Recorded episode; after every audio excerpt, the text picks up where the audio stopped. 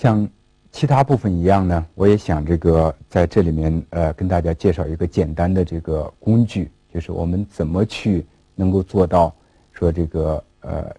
无形资产导向。呃，我觉得一个很简单的办法呢，就是这个呃计算这个无形资产的这个价值。在这一部分呢，我也想这个介绍一个简单的工具，来这个实现呃体现我们这个无形资产导向这样一个原则。这个工具呢，就是我们要这个计算无形资产的这个价值，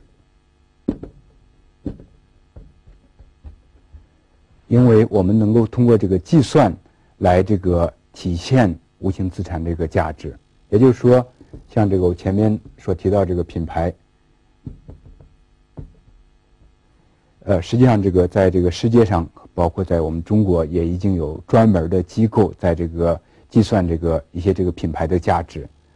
同样的，像这个呃客户的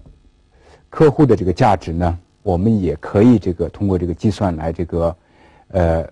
来这个了解。呃，举一个很简单的例子。比方说，像一辆这个呃帕萨特的这个汽车，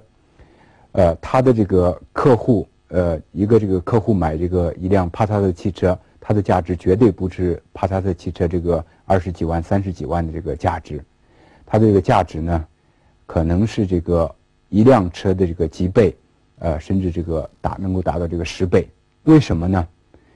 原因是因为这个一个客户一旦他对你这个产品有一次的满意的话，他下一次在这个更新换代的时候，可能还会选这个同样这个产品。也就是说，像这个汽车这样一个产品，一个人可能一生中要这个呃换这个三四次。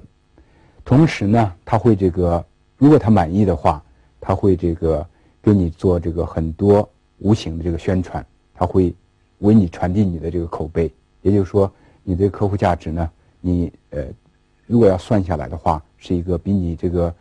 仅仅是买一次产品要高得多的这个呃价值，呃，同样的这个其他方面呢，我们也可以这个想办法做一些这个计算，把这个价值呢变成一个数字，这样的时候呢，我们就会发现说，呃，我们的这个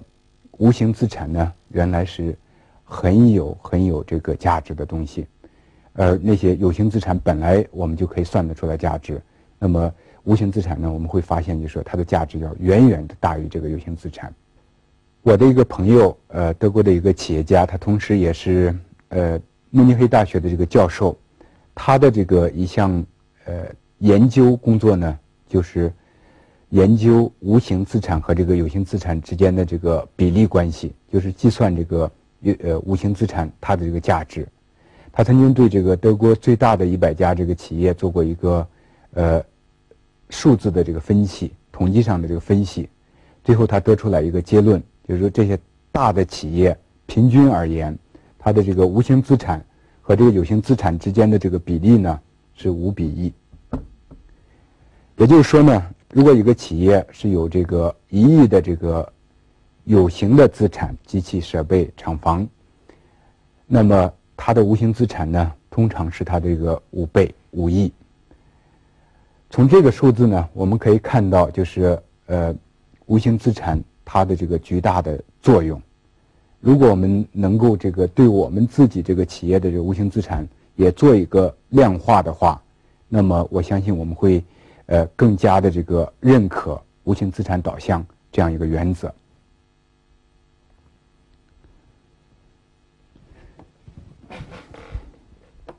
最后。我想把这部分内容呢，再做一个简短的这个总结。企业中无形资产呢，它的重要性要远远的大于你的这个有形资产，而这些无形资产的表现形式呢，呃，是很多样的。它可能是你这个企业，呃，经营的模式，可能是你这个企业的品牌、你的客户关系、你的杰出的员工，以及你的这个经验，能够做什么，不能够做什么。这些才是这个企业的最本质的东西。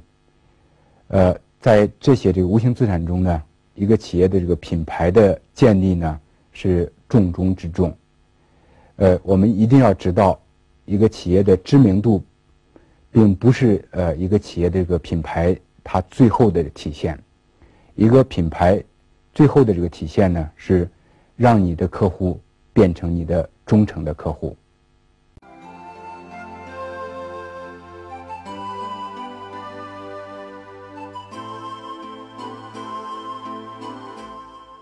更多精彩内容，请关注微信公众号“老板学堂”，跟宋新宇博士学习从百万级成长为亿万级企业的经营管理之道。